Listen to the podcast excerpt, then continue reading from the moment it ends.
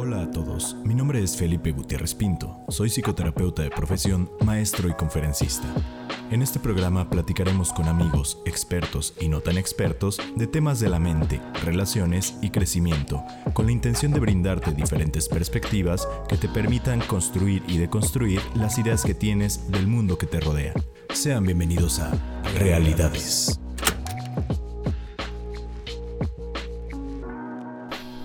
Hola, muy buenos días, tardes o noches, dependiendo del horario que nos estén escuchando. Sean bienvenidos a un episodio más de Realidades, eh, con otro tema que había aplazado bastante, tengo que ser sincero, porque eh, es un tema que creo que se necesita platicar con alguien que ha tenido un poco de experiencia con este tema. el día de hoy no me encuentro solo, como les había comentado, me encuentro acompañado del psicólogo Anthony Prado. Él es orientador educativo en la Universidad de Guadalajara y trabaja principalmente con adolescentes, que justamente el tema del día de hoy eh, ha tenido un incremento bastante considerable en niños y adolescentes. Probablemente los que están en YouTube ya vieron cuál es el tema este, y es bastante preocupante. Anthony, ¿cómo estás? Bienvenido. Muy bien, muy bien. Muchas gracias por, por la invitación, por el espacio, Felipe. Siempre es un gusto poder participar en tus proyectos.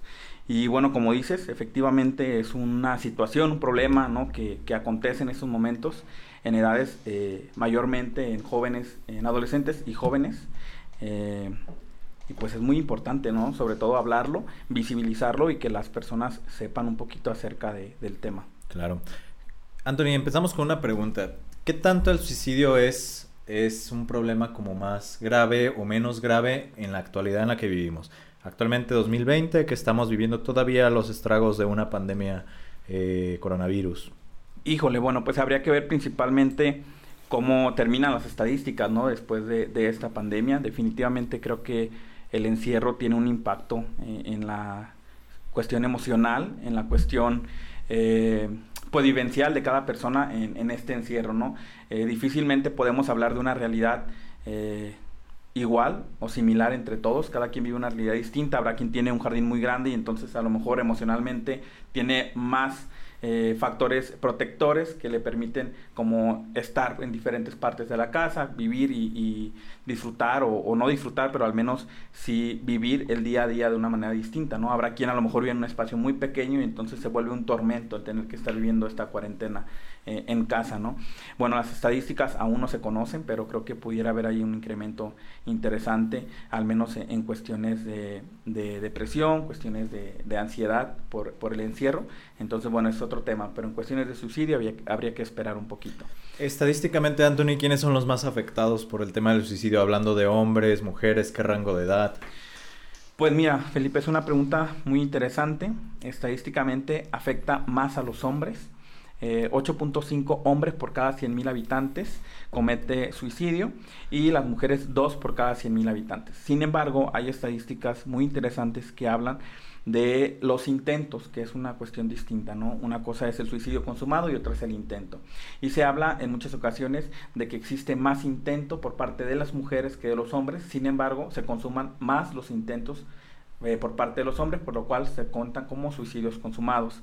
El rango de edad que se considera eh, pues de riesgo por, por, el número o la ubicación entre las causas de, de muerte o mortalidad eh, a nivel mundial es en jóvenes entre los 15 y los 29 años de edad. A nivel mundial se encuentra siempre entre los primeros 5 y bueno, en México específicamente entre adolescentes de 15 a 19 años o jóvenes de 19 a 24 años se encuentra como la segunda causa de muerte, al menos en estadísticas hasta el 2017. Claro, y esto que mencionas acerca de la estadística en cuanto a género tiene mucho sentido, ya platicábamos en algún otro episodio, acerca del, del autocuidado de niveles de salud mental cómo es que aún en la parte de los hombres está muy estigmatizado el hecho de, de verte, inclusive en la parte física, o sea, porque existe este concepto de que eres como una super persona, o sea, los hombres, si te ven vulnerable, malo, ¿no? En cualquier sentido, tanto físico como psicológico, pero más en la parte psicológica. Entonces, si no cuidas ese aspecto, evidentemente vas a tener factores de riesgo para, para esta situación. Claro, totalmente, ¿no? En la sociedad, luego, por ser hombre, no se nos permite en muchas ocasiones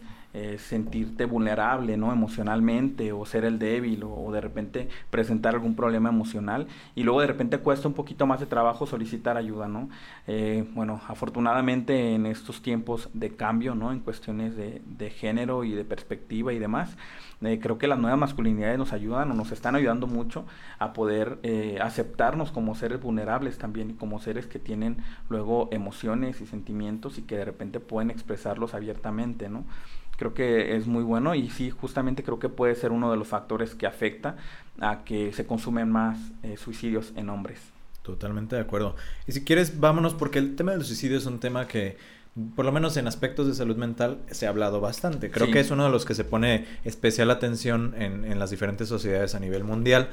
Pero lo que creo que es importante para los que nos están viendo, para los que nos están escuchando, son justamente estos mitos que rodean el tema del suicidio, ¿no? Porque hay muchísimos y hay algunos que, que, nos pueden ayudar a identificar factores de riesgo en personas que queremos, probablemente.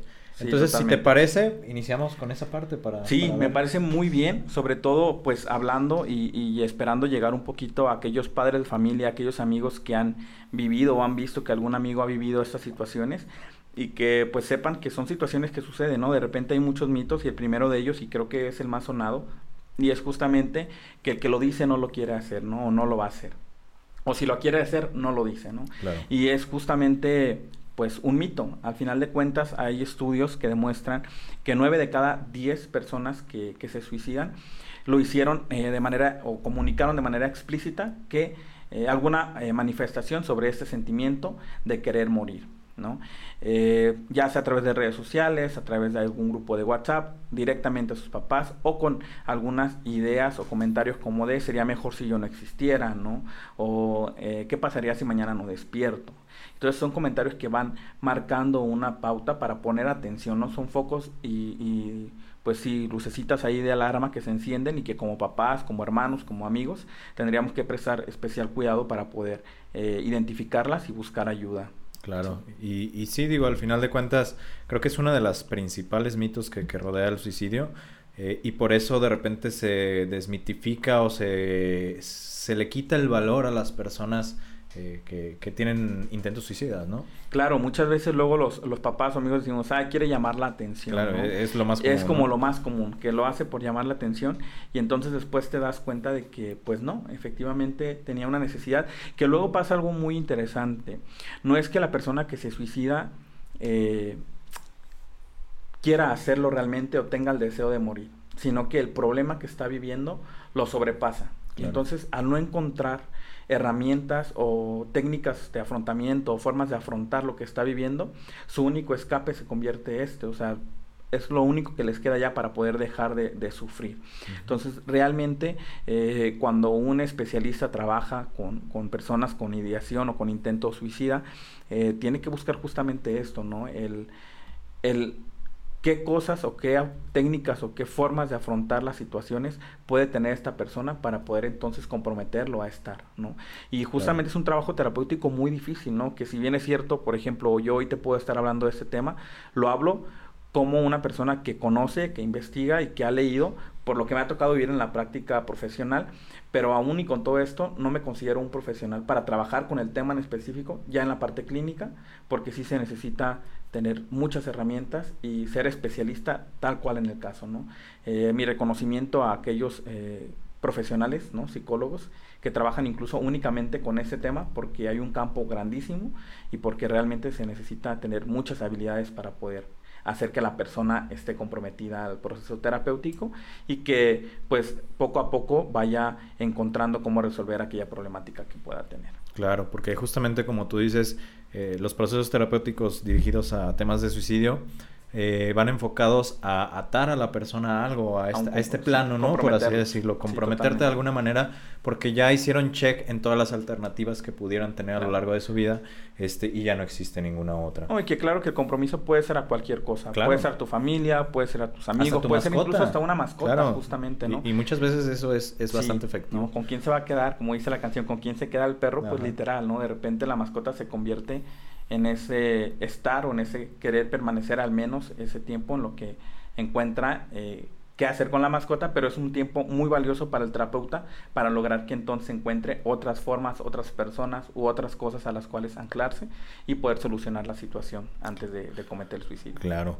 Vámonos a la que sigue, que sería quien se repone de una crisis suicida no corre peligro de recaer. Si ya pasaste por esta situación y quitaste la ideación suicida, ya no te va a volver a pasar. Como que generarás inmunidad. Pues mira, nuevamente es este un criterio equivocado, ¿no? Hay también estadísticas, estudios que hablan sobre aquellas personas que ya lo intentaron alguna vez. Eh, casi la mitad de los que lo intentaron lo vuelven a intentar a lo largo de su vida en alguna ocasión. Por eso es bien importante justamente el aprender a pedir ayuda y el atenderte, ¿no? Sin embargo, también es bien importante, que es otro de los mitos, ¿no? Que es el que viene. Justamente hablamos acerca de, eh, de que todo el que intenta una vez va a estar en riesgo toda su vida. Y tampoco, o sea, al final de cuentas, no podemos eh, sobreproteger a una persona porque intentó suicidarse en alguna ocasión. Sí hay que prestar especial atención, hay que estar al pendiente, sin embargo no sobreproteger porque entonces luego también pasas a estar en otro punto en el que no quieres que nada le pase y entonces puede llegar a generar cierto, eh, ¿cómo se puede decir? Como presión hacia la persona, como de todo el tiempo me está cuidando, ¿no? Todo el tiempo está viendo qué estoy haciendo, me está vigilando, no me siento libre en mi propia casa, etc, etc, etc. Pero sí es importante que exista sobre todo esta cuestión de, de ayuda, de escucha activa y que la persona sepa que si en algún momento tiene la necesidad o quiere hacerlo, pues pueda pedir ayuda, ¿no? Claro. Porque justamente eso que dices, que, que de repente adoptan muchas familias esa posición de sobreprotección después de un evento así es paradójico, porque estamos hablando que justamente el tratamiento para una persona con ideación suicida o intento suicida es generar herramientas. Entre más herramientas tenga una persona, entre más redes de apoyo tenga una persona, muchísimo mejor. Y tú al sobreproteger no le estás permitiendo generar todo eso. No, y además de que no solamente genera luego un problema eh, en esa persona, ¿no? Sin, luego después se convierte en un problema familiar. Yo justamente hace algunos años, justo en mi espacio de trabajo, tuve la experiencia de trabajar con una madre de familia y bueno, más adelante con uno de, sus hijos, porque ella se acercó, alguna de, una de sus hijas mayores había intentado justamente quitarse la vida, ella la encontró, eh, afortunadamente pudo salvarla, quedó bien, no, Está, no tuvo ningún estrago luego físico que de repente sucede, sin embargo, eh, los papás comenzaron a sobreproteger, a estar muy al pendiente, pero entonces, ¿qué pasaba? Que los demás hijos comenzaron a presentar luego problemas. ¿Por qué? Porque se sentían justamente desplazados o abandonados, un poquito, eh, pues sí, desalojados de, de, esta cuestión o de esta atención familiar, porque la atención en ese momento o desde ese momento se presentó o se enfocó más hacia su hermana, ¿no? Entonces la mamá, bueno, se tuvo que trabajar con ella y, y, ella entendía esa parte, ¿no? Decía, bueno, sí he descuidado mis hijos por estar al pendiente de, mi hija, ¿no? Y afortunadamente se pudo trabajar y, todo bien. Perfecto. Oye, el siguiente mito me parece a mí bastante interesante porque creo que es algo que está en la, en la cultura colectiva, ¿no?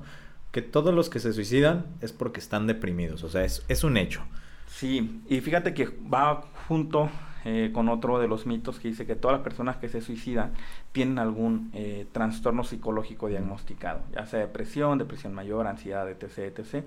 Y no, no justamente todas las personas, ni todas las personas que están deprimidas se quieren suicidar, ni es un indicador o una necesidad que exista el, la cuestión eh, o el trastorno psicológico. Se puede dar de manera multifactorial, ¿no? Hay situaciones que de repente te llevan a tener una desestabilidad emocional, puede ser una ruptura eh, amorosa, puede ser un problema familiar, un problema laboral, eh, un problema en la escuela o puede ser multifactorial, ¿no? De repente se te juntan una y otra y otra situación y eso te puede ir orillando a hacerlo. Pero al final, pues es eso, es multifactorial y es difícil luego buscar una explicación, a, porque claro que una eh, depresión no se gesta eh, de un día para otro. Y digas, bueno, terminó con su novia hoy y entonces se suicidó y estaba deprimido. Pues no, estaba triste, ¿no? Hay que aprender a, separar un poquito lo que es una tristeza por una situación que estás viendo y lo que ya es una depresión que al final tiene una implicación en las actividades que tú tienes en tu día a día. Sí, justamente. Eh, el que sigue sería el suicidio no se puede prevenir, pues ocurre por impulso. Otra de estas ideas que tenemos, ¿no? Fíjate que si bien es cierto, es imposible pronosticar cuándo se va a llevar un suicidio. Si se pudiera pronosticar, pues estarías ahí en el momento. Si es posible prevenirlo. Como con campañas de prevención del suicidio. A través de múltiples asociaciones, escuelas y demás, se generan luego espacios en donde se abre eh, la discusión o el diálogo o la difusión de información en torno a espacios, lugares, personas a las cuales puedes recurrir a pedir ayuda en caso de que te sientas mal. Cada vez es más común ver que en las escuelas existen los departamentos, como en mi caso, orientación educativa, que si bien es cierto, no hacemos psicología clínica dentro del plantel, sí podemos hacer contención emocional o hacer una intervención en crisis y entonces hacer una derivación. Pero entonces cuando el alumno empieza a identificar o el, adolescente, el joven empieza a identificar que existen estos espacios, puede pedir ayuda. ¿no? Hay líneas eh, de intervención en crisis y también es importante decir que cuando los amigos, la familia o el grupo de apoyo está, tiene una escucha activa, se puede prevenir. Porque tú abres esta confianza, este espacio para que la persona se acerque a contarte. Y muchas veces más que acercarse, Felipe, hay que aprender a tener iniciativa, ¿no? Hace algunos años también viví la experiencia de, pues trabajar con, más bien con un post suicidio, ¿no? Se suicida una persona y con las personas con las que a mí me tocó trabajar fue una constante el decirme, yo la vi triste ese día y no me acerqué a preguntarle cómo Esa culpa, ¿no? Yo creo. Yo la vi triste ese día y preferí dejarla, darle su espacio, que acercarme. Y me ha pasado con dos personas con las que, he más bien con dos situaciones de suicidio en las que he trabajado.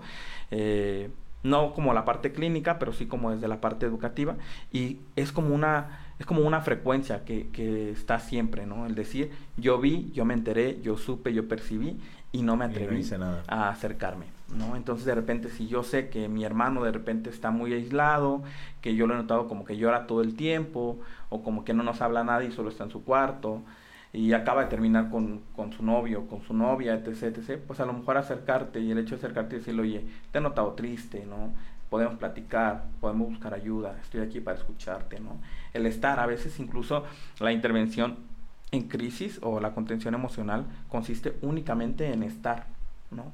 Sin siquiera hablar, ¿no? Hay personas que de repente no quieren hablar y eso es respetable, ¿no? Si no quieres hablar está bien, pero me voy a quedar aquí a hacer tu compañía y eso significa mucho para esa persona y entonces puedes estar aportando un poquito a, que, a evitar eh, el suicidio. Claro, y, creo que esto que mencionas va directamente relacionado con el siguiente punto, que sería que hablar sobre suicidio o hablar este tema con las personas que nos importa si detectamos algún, algún indicio por ahí, puede incitar a que realicen el suicidio, el acto como tal, ¿no? Fíjate que no, pues al final no es, no es una pandemia, no es un virus que esté en el aire y que te infectes y de repente tengas ganas de...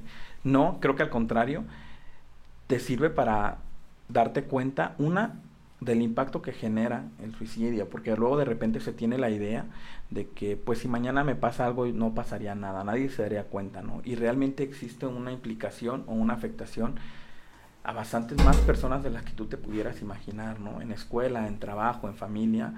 Y entonces el hecho de, abrir el diálogo a esos espacios incluso es una oportunidad para que padres de familia, para que hermanos, para que amigos digan, ok, yo conozco a alguien, yo sé de alguien que ha presentado esto, yo mismo he vivido esa situación y la verdad es que me ha hecho falta ser escuchado por alguien, ¿no? Y entonces buscar espacios, eh, difundir espacios donde puedan solicitar ayuda es una de las principales, eh, yo creo que los principales objetivos de estas organizaciones para poder ayudar a prevenirlo. Claro. Anthony, se nos termina un poquito el tiempo, pero me gustaría que les comentáramos a los que nos escuchan qué signos de alarma, ya mencionábamos algunos, pero qué signos de alarma pudiéramos detectar como amigo, como hijo, como padre, como lo que sea, en las personas que queremos para evitar esta situación de suicidio. Pues bueno, principalmente las crisis emocionales, ¿no? Que una persona la veas de repente con un llanto inconsolable, ¿no? Hay que estar muy al pendiente, hay que estar al pendiente de la tendencia al aislamiento.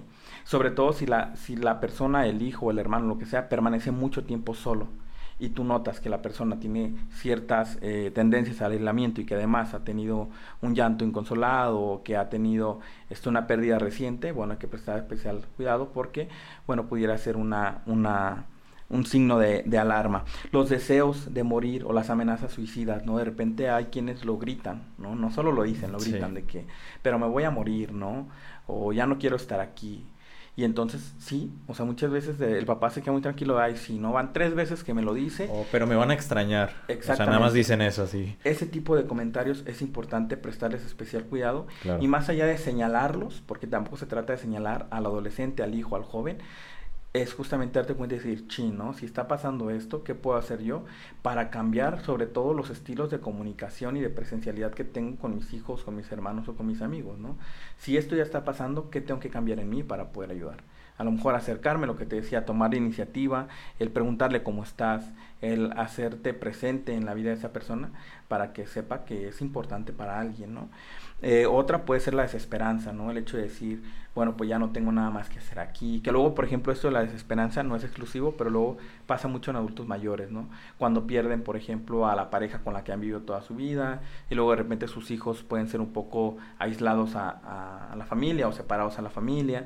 Y entonces empieza luego este, esta cuestión de desesperanza, ¿no? Mi vida ya no tiene sentido, ¿no? ¿Para qué seguir aquí si al final, pues ya ya fue, ¿no? Ya viví lo que tenía que vivir. Entonces, tener especial cuidado también a estas, a estas llamadas de, de atención o signos de, de alarma. Eh, súbitos cambios en la conducta. De repente, tu hijo es muy alegre, ¿no? Se la pasa eh, brincando de un lado a otro, hace chistes, sonríe contigo, bla, bla, bla. Y de repente tú lo notas retraído, aislado, callado, triste, ¿no? Preguntar qué pasa. Y no solamente por una cuestión de alarma a una crisis suicida, sino también por una cuestión en la que puede estar sufriendo algún tipo de violencia, de abuso sexual, o sea, otros problemas que se desencadenan y que esa es una invitación a padres y amigos de estar pendiente para prevenir cualquier problema y cualquier situación emocional o psicológica que pueda estar enfrentando cualquier persona cercana a ti, ¿no? Eh, bueno, consumo excesivo de alcohol y drogas, eso es muy importante. De repente hay quienes, pues en, en, su trip, ¿no? En su viaje con la droga que están consumiendo, se matan, ¿no? Y a lo mejor ni siquiera querían hacerlo y de repente eso los termina eh, llevando al suicidio, ¿no? O que aunado a una crisis emocional, a un llanto inconsolable, venga el consumo de una sustancia, bueno, pues terminaría o podría terminar posiblemente en una desgracia como lo es el suicidio. Claro. Muy bien, pues hay que tomar especial atención a estos puntos que mencionas, Anthony. De verdad creo que esto nos puede ayudar a, a identificar si alguien que queremos está en riesgo, este, y pues Muchas gracias, creo que es importante todo eso que mencionas. Sí, pues muchas gracias a ti por la invitación y antes de despedirme me gustaría pues invitarlos a que si se sienten de esta manera, si de repente se han sentido tristes o han pensado incluso en la idea de morir, pues recurran a pedir ayuda, ¿no? Hay instituciones públicas como el Instituto Jalisciense de Salud Mental, ¿no? Que tiene su intervención en crisis en línea al teléfono 3833 3838 por si quisieran en algún momento llamar, tengan el contacto, o que pueden visitar directamente sus instalaciones eh, a un costado del Hospital Soquipan. O también está, eh, en caso de que una, una persona esté en crisis y necesiten llevar la atención, la Cruz Verde que está justamente por la Central Vieja aquí en Guadalajara, eh, ahí también pueden acudir y hay intervención 24/7. O ya ahorita, pues... Eh, que se generalizó ¿no? las llamadas de, de, urgencias al 911. Igual si hubiera alguna situación de emergencia pueden marcar y ellos mandarían a la brigada encargada de estos temas de prevención del suicidio. Claro. Y pues nada, eh, agradecerte mucho el espacio, Felipe. Creo que es un tema en el cual pudiéramos durar horas discutiendo, ¿no? Y que creo que es muy importante. Pero principalmente eso, eh, agradecerte el espacio, sobre todo para llegar a más personas y que más personas sepan que pueden pedir ayuda y que pueden encontrarla en alguien o en algunos espacios en específico. Claro que sí, pues muchas gracias a ti Anthony. Les recuerdo agregarnos a las redes sociales como Realidades Podcast. Nos encontramos en todas las plataformas de podcast, Spotify, iTunes, eh, iBox, todas las plataformas. YouTube también estamos por ahí para que nos puedan ver y sintonizar. Muchísimas gracias, nuevamente gracias a ti que nos está escuchando. Si conoces a alguien que le pueda ser útil esta información, pásale el capítulo. Creo que no está de más, ¿verdad? Excelente, muchas gracias. Hasta luego, que tengan un excelente día. Bye bye.